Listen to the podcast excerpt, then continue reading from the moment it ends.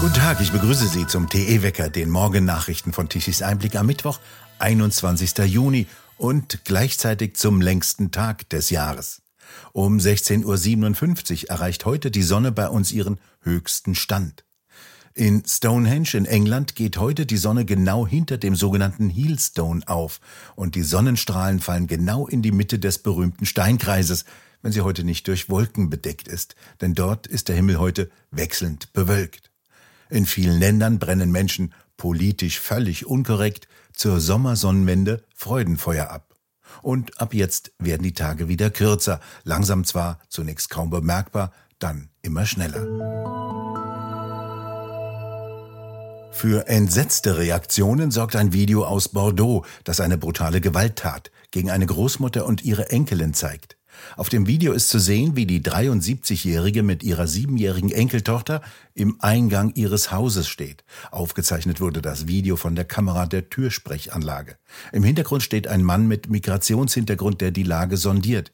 Er schleicht sich an, die Großmutter tritt langsam zurück ins Haus, der Mann drückt gewaltsam gegen die Tür und zerrt seine beiden Opfer heraus, um sie dann auf den Bürgersteig zu werfen. Beide fallen rücklings aufs Pflaster, erleiden Abschürfungen und Prellungen.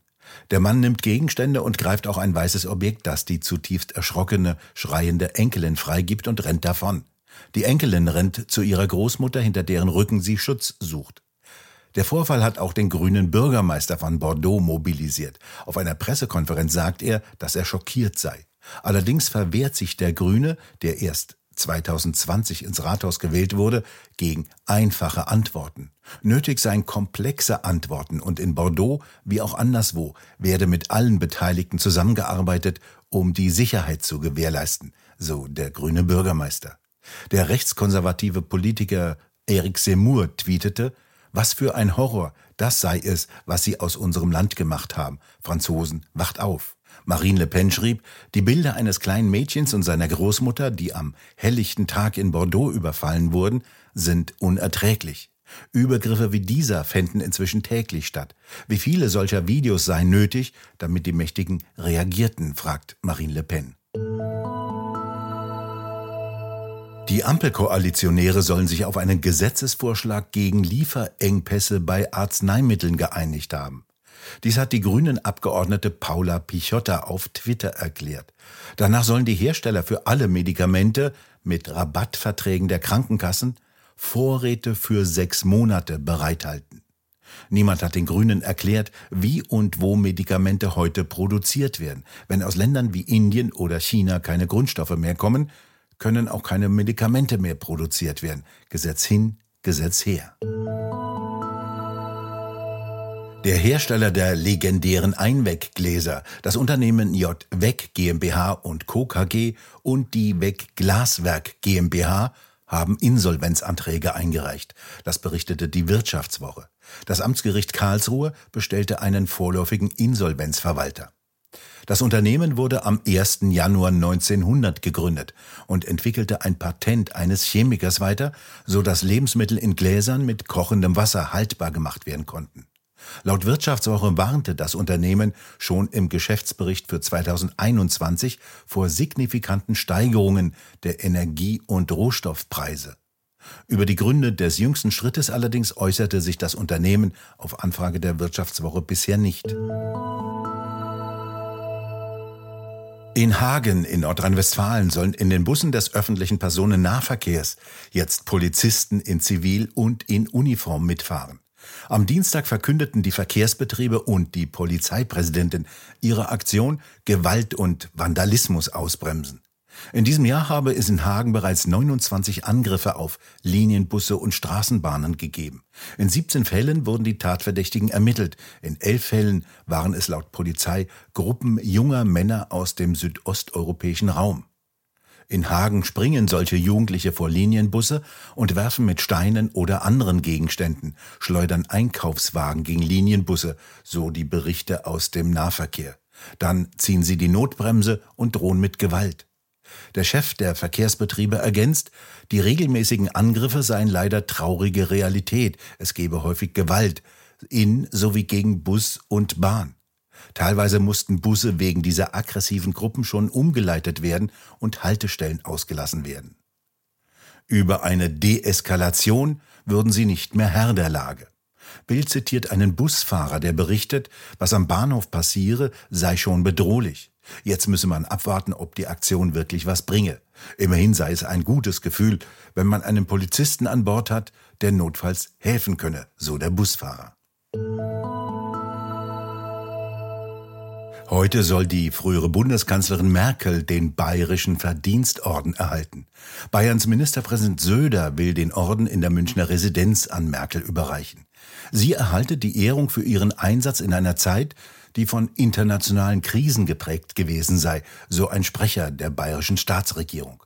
Als Beispiele nannte er die Finanzkrise, die Eurokrise und die Corona-Pandemie. Ebenso sei sie als erste Kanzlerin in der Geschichte der Bundesrepublik ein Vorbild für Gleichberechtigung. Sie habe dadurch vielen Frauen einen bedeutenden Weg in Politik und Gesellschaft gewiesen, so die Begründung aus München. Noch bis heute Mittag soll der Luftvorrat in jenem Mini-U-Boot reichen, das am vergangenen Sonntag zu dem Wrack der Titanic getaucht ist. Das liegt 600 Kilometer vor der Küste Neufundlands in 4000 Metern Tiefe auf dem Meeresboden und ist Anziehungspunkt für Tauchfahrten mit kleinen U-Booten. Am vergangenen Sonntag startete die Tauchkapsel Titan der Firma Ocean Gate Expeditions.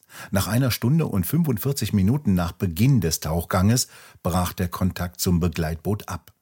In einer Pressekonferenz hat gestern Abend die US-Küstenwache mitgeteilt, dass die Suche in dem 600 Meilen großen Gebiet sehr kompliziert sei. Flugzeuge hätten die Wasseroberfläche abgesucht, aber nichts gefunden. An Bord des Mini-U-Bootes sind fünf Passagiere. 0 zu 2 endete gestern Abend das letzte Testspiel der deutschen Nationalmannschaft gegen Kolumbien vor der Sommerpause. Olaf Opitz, was war denn da los? Kurz gesagt, der Untergang der deutschen Nationalmannschaft findet weiter statt. Besserung ist nicht in Sicht. Also der, der Deutsche Fußballbund steckt in einer historischen Krise.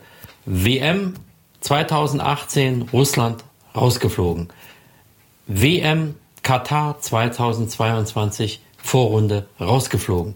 Und seitdem sind wir nicht mehr in der Lage mehr, mehr zu Hause zu gewinnen. 3 zu 3 gegen die Ukraine in Bremen. Nur ein Elfmetertor in der Nachspielzeit rettete noch das Unentschieden im tausendsten Länderspiel des DFB-Teams. In Polen 0 zu 1 verloren, obwohl die Polen nicht stark sind. Und jetzt noch zu Hause gegen Kolumbien auf Schalke, sozusagen in der Herzkammer des Fußballs, des deutschen Fußballs, 0 zu 2 verloren. Woran liegt es? Ich sage nur, wenn man Politik auf dem Platz spielen lässt, statt Fußball, kann man nicht mehr gewinnen. Die frühere Mannschaft wurde ja wieder in Nationalmannschaft umbenannt. Ein Schritt in die richtige Richtung, hat aber nicht funktioniert, oder? Das denkt man. Ich habe gerade noch mal mit führenden Funktionären des DFB gesprochen. Ähm, es ist nur eins geklärt. Die Nationalmannschaft heißt nicht mehr die Mannschaft. Aber eine klare Regelung, ob es sie die deutsche Nationalmannschaft, die Fußballnationalmannschaft, die Nationalmannschaft oder die DFB-Auswahl heißt, die ist gar nicht getroffen worden. Jedenfalls ist das nirgendwo zu finden. Man muss mal nur auf die DFB-Seiten gehen. Da ist von allem Möglichen zu reden. Die Mannschaft des DFB kann man nennen, wie man will, und so spielen sie auch. Das ist ihr Zustand. Sie hat keine Identität. Äh, eine nationale Identität ist ihr ja ohnehin schon geraubt worden, weil Dr. Angela Dorothea Merkel national und deutsch aus der Mannschaft herausgestrichen hat. Äh, das wiederzubekommen ist nicht einfach. Und ähm, die Führung, ich sage mal, Sportdirektor Rudi Völler will alles Gute und dem drücke ich auch alle Daumen. Aber dem DFB-Präsidenten Klammer auf, SPD, Bernd Neuendorf traue ich nichts zu. Der hat diesen Fußball der deutschen Nationalmannschaft politisiert. Das haben wir in Katar gesehen, wo es nur um Regenbogenbinden, One-Love-Binden, Transsexuelle und Homosexuelle äh, die Rechte zu verteidigen galt, aber nicht auf dem Fußballplatz zu spielen. Und so ist es ja wieder weitergegangen. Wir haben in Bremen ein großes Politikfestival zur Unterstützung der Ukraine veranstaltet Aber entscheidend auf dem Platz beim Spiel war danach gar nichts mehr. Und das hat sich jetzt fortgesetzt. 0 zu 1 gegen Polen, 0 zu 2 gegen Kolumbien. Wenn man Politik auf dem Platz machen will, verliert man ganz einfach. Immerhin ist die Mannschaft ja politisch korrekt mit dem Zug von Frankfurt nach Gelsenkirchen gefahren. Was kann denn eigentlich der Trainer Hansi Flick dafür? Ja, er hat mit äh, Bayern München sehr erfolgreich gespielt, aber doch nicht mit der deutschen Nationalmannschaft. Der DFB ist wie ein Fluch. Äh, und die Zugfahrt ist ja das eine. Aber Hauptsache Promi-Friseur Mustafa Mustafa mit Assistent persönlich hübscht unsere Nationalkicker im Mannschaftshotel Atlantico Crest vor dem Spiel gegen Kolumbien auf Schalke wieder mal auf. Es ist zum Haare raufen. Haben die Spieler in der Flickkrise nichts anderes im Kopf, monierte selbst die Bild. Aber es geht so weiter. Die haben einfach nichts anderes im Kopf. Äh, Deutschland ist ihnen im Wesentlichen egal. Und sie müssen sich ja einfach nur mal umgucken. Die deutschen Nationalspieler, die sind ja schon alle im Sommerurlaub, weil ihre Kollegen schon weggereist sind. Aber Kroatien und Spanien haben im Finale der Nations League vor wenigen Stunden bewiesen, dass man kämpfen und beißen kann, sich in eine Verlängerung kämpfen kann, in einer Abwehrschlacht und ins Elfmeterschießen, obwohl alle anderen im Urlaub sind. Die zeigen, dass man Biss und Kampf hat. Unsere halt nicht. Ich sage, der Fisch stinkt vom Kopf und das DFB-Präsidium mit SPD-Politiker Bernd Neuendorf ist da völlig falsch am Platz, weil man nicht Politik statt Sport betreiben kann. So ist das Problem der deutschen Nationalmannschaft. Sie konzentrieren sich nicht mehr aufs Spiel. Sie sind praktisch politische Botschafter, Zeichensetzer und nicht mehr Vertreter unseres Lieblingssports Nummer eins, dem Fußball. Hauptsache also, die Frisur stimmt. Olaf Obitz, haben Sie vielen Dank für die Einschätzung und Ihren Bericht. Bitte. Es kommt weiter schwülwarme Luft von Südwesten herein. Im Süden und Osten sind heute ab Nachmittag wieder heftige Gewitter möglich. Doch wo genau starke Regenfälle niedergehen, können die Wettermodelle kaum vorhersagen. Lediglich im Nordwesten dürfte es heute etwas ruhiger werden. Dort dürfte es trocken und sonnig bleiben. Die Temperaturen reichen von 28 bis 33 Grad. Der Wind weht außer in Gewittern kaum. Und nun zum Energiewendewetterbericht von Tichys Einblick. Die Daten allerdings waren gestern teilweise nicht vollständig verfügbar. Deutschland verbrauchte um 12 Uhr mittags eine elektrische Leistung von 58 Gigawatt. Die konventionellen Kraftwerke trugen 12 Gigawatt bei und von den Solaranlagen kam um 12 Uhr mittags 37 Gigawatt. Von den Windrädern kam praktisch nichts, kaum 2 Gigawatt elektrische Leistung. 30.000 Windräder standen also in Deutschland weiterhin still.